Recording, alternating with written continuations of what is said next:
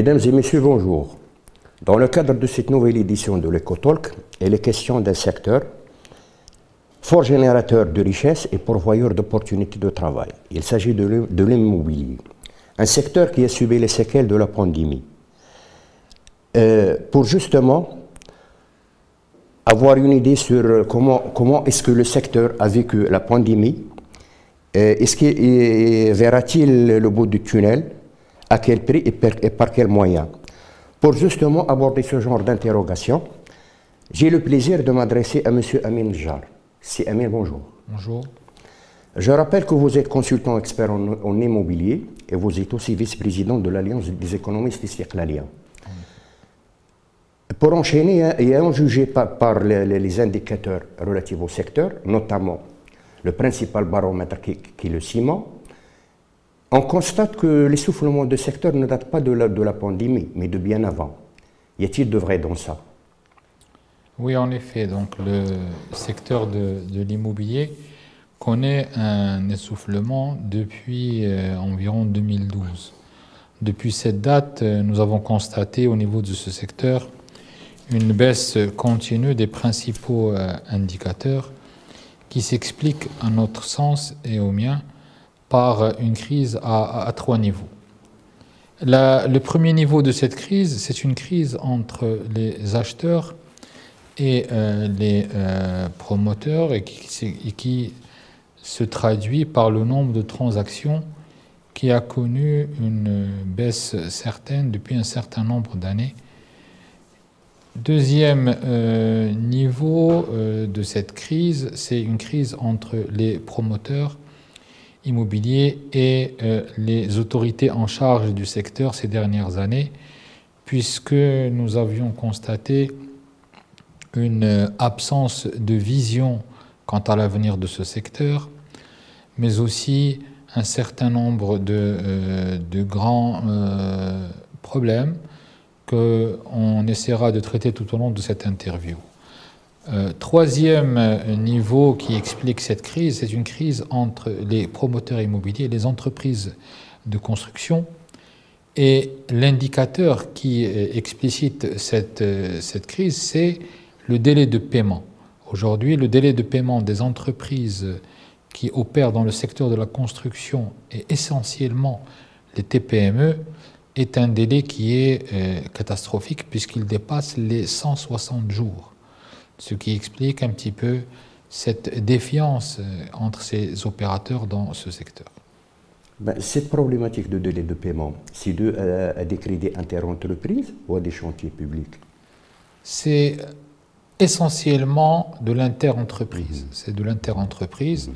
puisque comme vous le savez, la plupart des promoteurs euh, immobiliers sous-traitent Mhm. donc leur, euh, leur projet auprès d'entreprises de construction, mhm. essentiellement de petite ou moyenne taille. Mhm. Et euh, cette problématique de délai de paiement est tout à fait concrète dans, dans, cette, euh, dans cet environnement.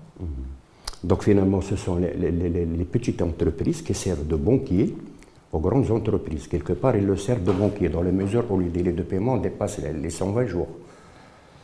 Est-ce qu'on peut dire qu'ils servent de banquiers Je ne le crois pas, mhm. parce que ces entreprises souffrent, mhm. pour ne pas dire sont dans le martyr. Et un certain nombre d'entre elles, avec la crise du Covid dont on va parler, euh, ont dû euh, fermer boutique. Parce qu'ils n'avaient pas de quoi euh, subvenir donc, à leurs besoins. Donc, mais avec, avec le confinement, avec le confinement et, et avec le Covid, il y a eu des défaillances d'entreprises. Vous avez une idée sur, sur, le nombre de faillites, le nombre de... Le nombre... Ou autrement dit, quel est le réel impact du Covid sur le secteur? Est-ce que vous avez une idée? je, je, vais vous donner un certain nombre d'indications sur... Euh, au niveau de la période du Covid, donc, et surtout avec euh, la haute période du Covid qui était les, trois, les mhm. quatre premiers mois mhm. où il y avait le confinement quasi total. Mars, avril, mai. Il y avait à peu près 95% mhm.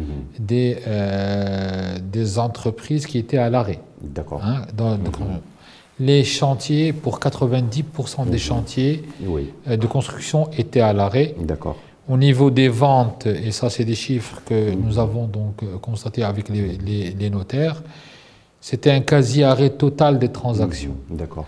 et les promoteurs immobiliers avaient estimé leurs pertes donc durant cette période à à peu près aux environs de 500-600 millions de dirhams par mois. Ce qui est quand même énorme, parce qu'il mhm. devait faire face à euh, des échéances vis-à-vis mhm. des entreprises de construction, même si, pour la plus, je parle essentiellement des gros qui étaient obligés de payer, il y avait les salaires, il y avait un certain nombre de coûts fixes qu'il fallait donc quand même assumer pendant cette période. le comité de veille économique, pendant cette période-là, période est-ce qu'il était d'un grand secours? Autrement dit, mais au niveau de la, caisse centrale de garantie, est-ce qu'il vous a apporté, est-ce qu'il a apporté quelque chose aux professionnels?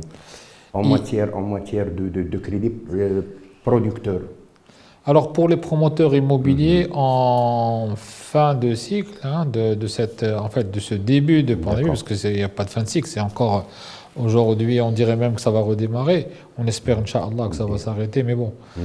euh, pour l'instant, les prémices ne sont pas très euh, optimistes. Donc, mhm.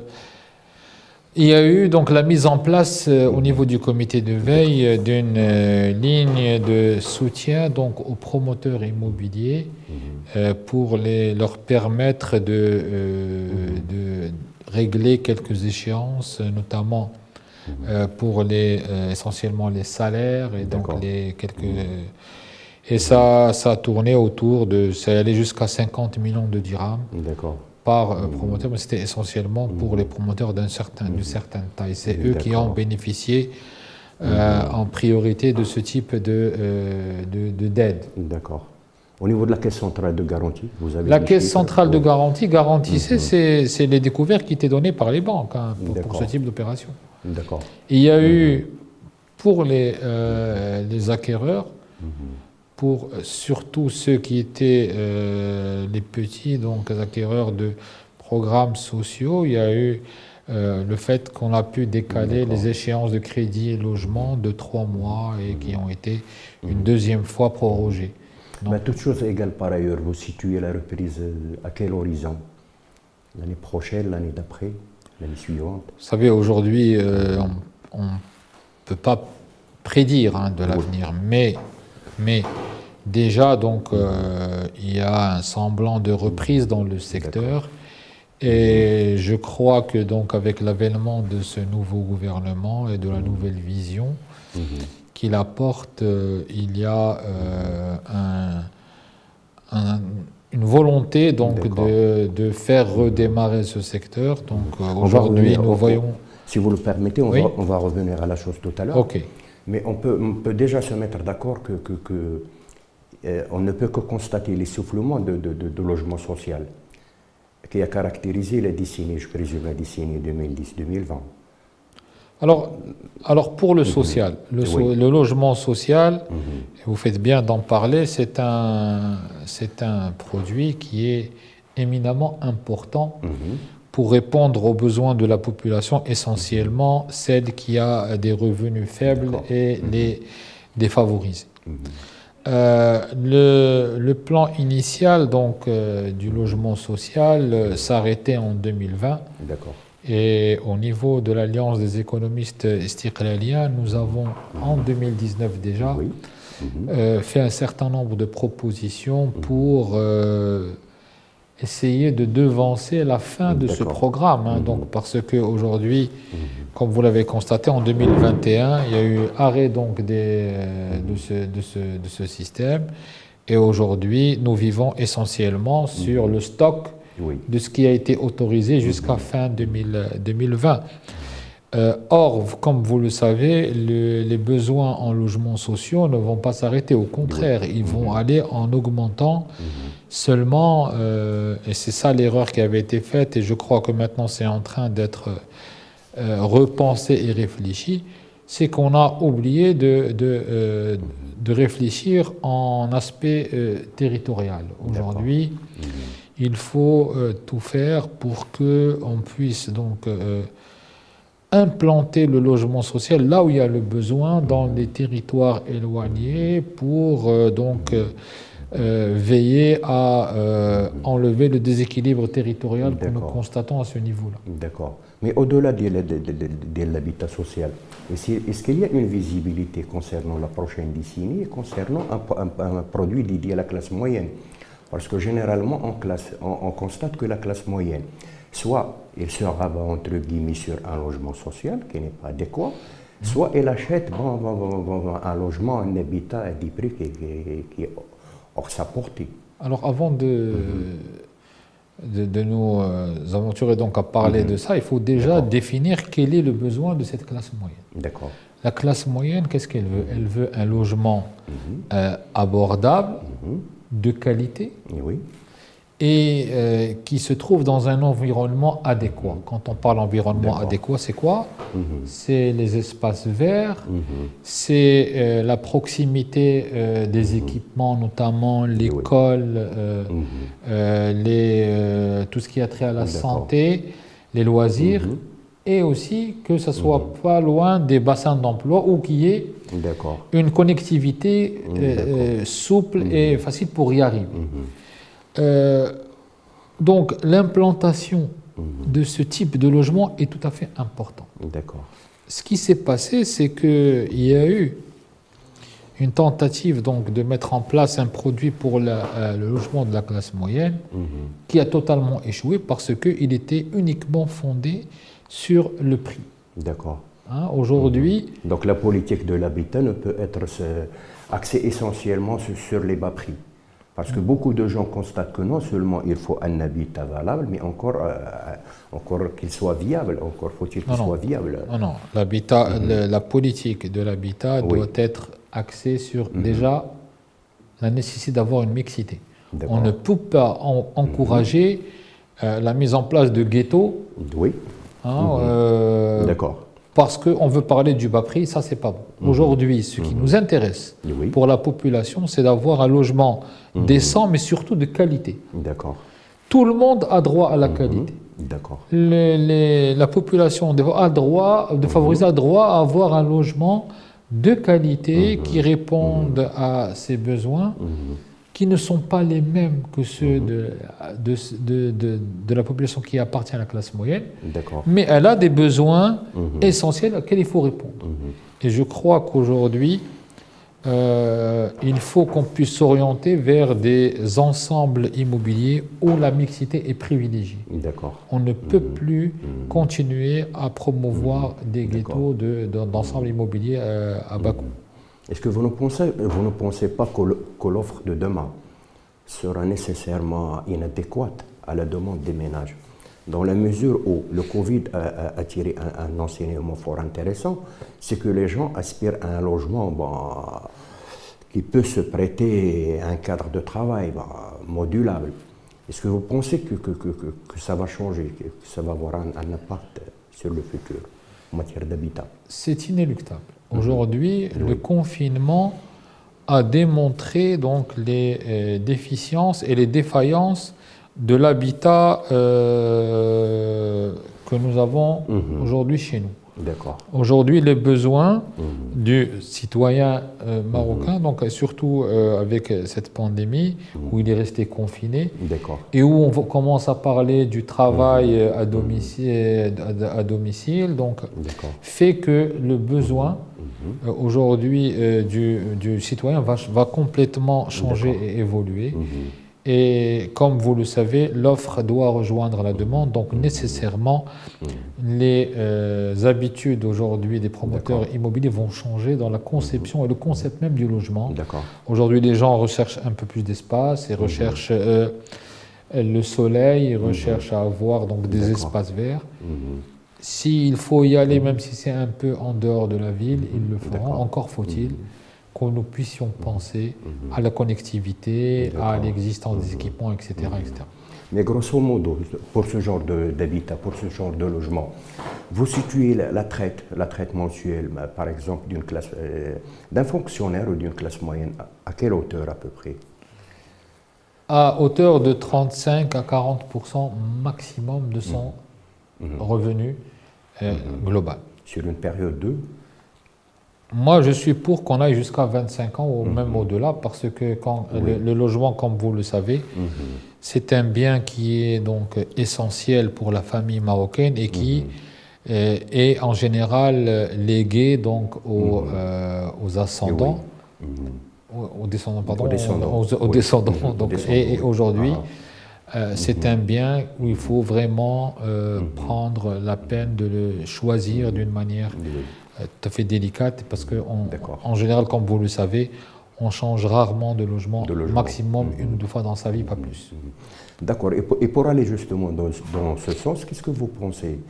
J'aimerais bien avoir votre avis sur l'idée selon laquelle il y a des gens qui disent qu'il serait beaucoup plus intéressant d'opérer une inflexion de la politique incitative de l'État au lieu de, donner euh, des, incitations fiscales aux promoteurs ou euh, des incitations au niveau de foncier, opter directement à une sorte d'aide directe aux acquéreurs, aux bénéficiaires.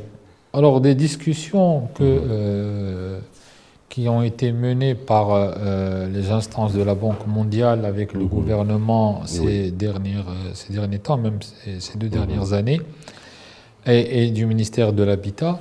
Donc cette euh, réflexion de mettre en place euh, une aide directe mhm. aux acquéreurs uniquement euh, a commencé à faire son chemin. Mhm. Je ne suis pas contre mhm. quand on est dans des zones urbaines où le logement existe en grand nombre.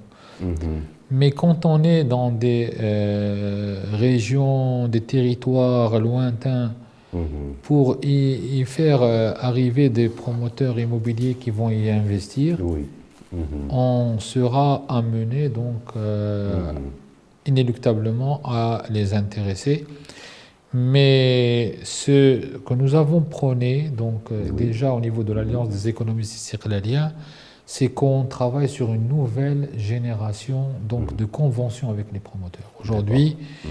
quand on parle incitation, il faut qu'en face, il y ait des engagements fermes de mhm. création d'emplois, d'utilisation des matériaux locaux, deux, et d'utilisation des entreprises locales.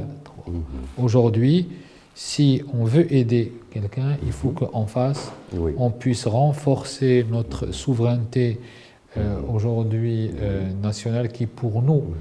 euh, notamment au niveau industriel, est importante et dans l'industrie de des matériaux de la construction, mais aussi de la construction, c'est une aujourd'hui donnée qui doit être primordiale. Il faut réfléchir en termes de création d'emplois, en termes d'utilisation de, de, produits made in Morocco, mhm. pour pouvoir aspirer à être aidé. Quand on est dans des contrées lointaines où aujourd'hui il y a un déséquilibre territorial et un déséquilibre en termes de, de, logement important mhm. et un besoin mhm. identifié en logement social, il est bien évident que nous serons amenés donc à, inciter ces gens-là à y aller. Mais, ça, mais, là, ça pose un, petit problème d'une vision urbanistique bon, planifiée, beaucoup plus qu'anticipée. Alors, alors, comment déjouer ça? Alors, je vais vous dire, mhm. il y a des outils mhm. importants qui ne sont mhm. pas utilisés, euh, qui permettent de répondre à votre question. Aujourd'hui, il, il, existe ce qu'on appelle le schéma national d'aménagement du territoire. Il y a les euh, schémas régionaux d'aménagement urbain. Il y a les schémas régionaux d'aménagement du territoire qui sont faits au niveau de région et qui réfléchissent sur les 10, 20, 30 années qui viennent sur l'implantation des zones urbaines, des zones industrielles et qui réfléchissent sur la base de prospectives démographiques sur comment va se développer la ville, comment, vont se développer, comment va se développer le logement? Mhm. Je crois que si on utilise ces mhm. outils qui sont pour moi des outils très très très importants et essentiels mhm. dans la programmation donc, euh, de, des stratégies, et notamment des stratégies urbanistiques et des stratégies aujourd'hui en termes de besoins en logement, nous pourrions donc euh, anticiper au niveau du, euh, du gouvernement sur le, les stratégies à adopter pour orienter notre politique de l'habitat mhm. vers tel type ou tel type de logement, vers telle ou telle région. C'est pour ça que nous avons toujours prôné une approche régionale mhm. donc de, euh, de, la, de, tout ce qui est mhm. trait à l'urbanisme pour pouvoir donc euh, répondre aux attentes et besoins de la population. Est-ce que vous, vous n'estimez pas que les documents urbanistiques s'inscrivent dans le moyen long terme? Alors que, que la démographie évolue rapidement Est-ce qu'il n'y a pas de décalage? Non, euh, les, les, documents d'urbanisme aujourd'hui mhm. sont un élément essentiel donc, euh, de la mhm. politique euh, de l'habitat. Mhm. la généralisation de ces documents d'urbanisme sont en cours.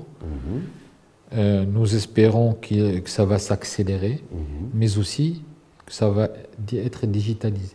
Ça a déjà commencé, un mhm. travail a été fait. Mhm. Aujourd'hui, nous aspirons à ce que ces documents soient généralisés et tous mis sur le mhm. portail, donc pour éviter tout ce qu'on entend ici ou là et permettre aux investisseurs d'avoir une vision claire sur les destinations des terrains qu'ils veulent éventuellement acquérir ou où ils veulent investir. Est-ce qu'on on peut dire par là que, demain, il ne va, y pas, il va, il va plus y avoir de problème de, de, dérogation.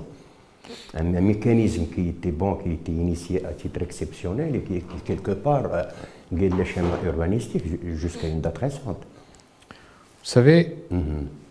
dans notre livre blanc sur le, euh, notre réflexion sur le devenir du secteur, mhm. Euh, nous avons demandé à ce que ce système de dérogation soit éliminé ou réduit au strict minimum. Strict minimum.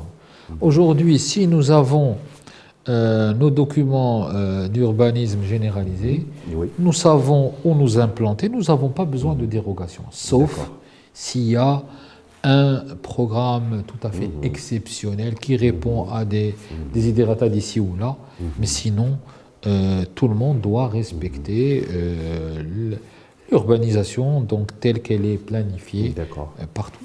Cette urbanisation tient-elle compte de, de, de, de l'environnement, de l'écologie, dans l'acte de construire de demain? Bien entendu, elle, elle, tient compte. Et comme vous le savez, aujourd'hui, à titre d'exemple, l'efficacité aujourd'hui euh, énergétique dans euh, mhm. l'acte de construire est devenue importante. Est devenue une donnée mhm. importante. aujourd'hui, le, le, ménage marocain commence à faire attention à tout ce qui a trait donc à l'écologie, à l'environnement. On a parlé tout à l'heure des espaces verts. Aujourd'hui, les espaces verts sont mhm. une donnée qui est aujourd'hui très demandée dans mhm. les ensembles immobiliers et les gens, quand ils viennent acheter, c'est mhm. une des premières choses qu'ils regardent. D'accord. Est-ce qu'ils mhm. sont englués dans une mastodonte d'immeubles ou ils sont dans des espaces euh, aérés qui, Et comme vous le savez, la, crise du, euh, de la Covid a renforcé ce sentiment d'avoir de l'espace pour pouvoir respirer, surtout quand ils ont été euh, confinés. Confinés, d'accord.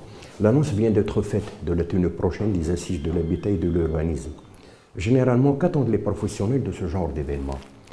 Est-ce qu'on peut prétendre à un nouveau modèle immobilier?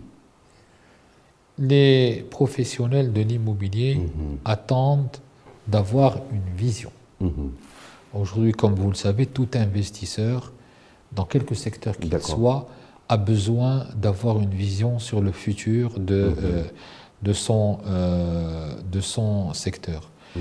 Euh, au niveau de, de l'immobilier, il y a eu donc la tenue du deuxième Conseil national donc, de l'habitat où il y avait été annoncé qu'une une vision sur le secteur allait mhm. être euh, publiée. Malheureusement, ça n'a pas été fait. Mhm.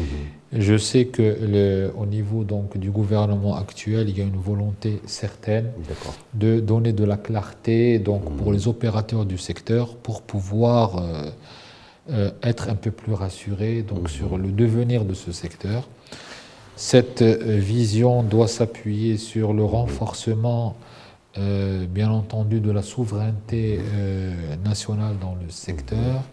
Euh, elle doit aussi penser, comme vous venez de le dire, sur l'habitat de demain, mhm. comment on le voit. Vous savez qu'aujourd'hui, au niveau de, du secteur, de nouvelles technologies sont entrées, mhm. de nouvelles façons de faire les études. Vous avez le, BIM, vous avez donc le, le, digital qui est devenu prépondérant. Et euh, aujourd'hui même, les matériaux de construction commencent à évoluer. Et je crois que la tenue de ces assises, je l'espère en tout cas, Mhm. c'est de- d'avoir une réelle vision sur euh, que va devenir l'habitat de demain, mais aussi comment il va être accompagné. D'accord. Accompagné en termes euh, réglementaires, comme vous le savez, Mhm. certain nombre de lois qui ont été initiées jusqu'à aujourd'hui qui ne sont pas encore euh, sorties. Il y a aussi donc un peu plus de digitalisation de tous les process. Ça a été entamé notamment au niveau des agences urbaines. Il faut que ça soit accéléré donc, euh, et, et généralisé. Et au niveau aussi donc, du soutien. À- et de la solvabilisation de, de la, sol- de la demande, il y a des efforts donc, qui doivent être faits, notamment par le secteur bancaire, mais aussi euh, par euh, des institutions donc, étatiques, notamment au niveau de la conservation foncière, etc., pour, donner donc un peu plus euh, de moyens aux gens pour pouvoir acheter. Mhm. Sachant que le secteur est- il se situe à hauteur de 30% des engagements bancaires, est-ce que le secteur est bien accompagné par, par les banques? Surtout en ces temps de Covid. Nous pouvons dire que euh, aujourd'hui le, le secteur de l'immobilier occupe une place prépondérante dans les engagements bancaires. hein. Le, secteur bancaire a euh, accompagné le développement de ce secteur pendant un certain nombre d'années. Effectivement, euh, avec donc le- la crise qui s'est opérée depuis un certain nombre d'années. Mhm. il y a, euh, je dirais pas une méfiance, mais un regard plus prudent euh, des banques vis-à-vis de ce secteur. Mais il leur est demandé aujourd'hui de soutenir encore plus ce, donc le développement, surtout, surtout la solvabilisation de la demande. Il faut qu'ils y participent. Et je sais que des efforts vont, sont, et vont être faits dans ce sens. D'accord. Je peux avoir un dernier mot sur spo- les spoliations immobilières et les affaires d'escroquerie qui ont ébranlé l'écosystème de manière générale et qui ont mis, mis à mal bon, le système juridique censé justement contrer ce genre de pratiques. Je viens de vous le dire, aujourd'hui, l'aspect réglementation est très important. D'accord. hein, est très importante. Aujourd'hui, euh, quelques affaires d'escroquerie que vous avez, qui ont fait donc la une de la presse, euh, ont en fait été euh, possibles parce qu'il y avait une absence de, je dirais pas de protection juridique, mais de, de réglementation. D'accord. Euh, qui euh, réglementait notamment euh, la vente en l'état futur d'achèvement. D'accord. et qui a permis à certains, euh, excusez-moi le terme margoulin, de D'accord. profiter donc de la, euh, de certains clients, euh, de la confiance de certains clients, et qui leur a, qui les a euh, spoliés, qui les a donc roulés dans la farine, comme on dit, malheureusement. Euh, en ce qui concerne la spoliation donc, euh, foncière, je crois qu'il y a une réglementation très ferme qui a été euh, ordonnée au plus haut niveau de l'État, au niveau de Sa Majesté, et qui a été reliée par les autorités euh, judiciaires, et qu'aujourd'hui, je crois que la réglementation est devenue plus serrée à ce niveau-là. Donc on peut espérer dans, dans- dans- dans les, les- les- les- très prochainement un regain de confiance. C'est tout le mal qu'on souhaite à ce secteur. D'accord. D'accord. Sur ce, on clôt no- notre émission. Merci Si merci Si d'avoir répondu à nos questions. Mesdames et messieurs, je vous donne rendez-vous prochainement à une nouvelle émission avec un nouvel invité. Merci, merci une fois de plus Si Emile. Merci à vous.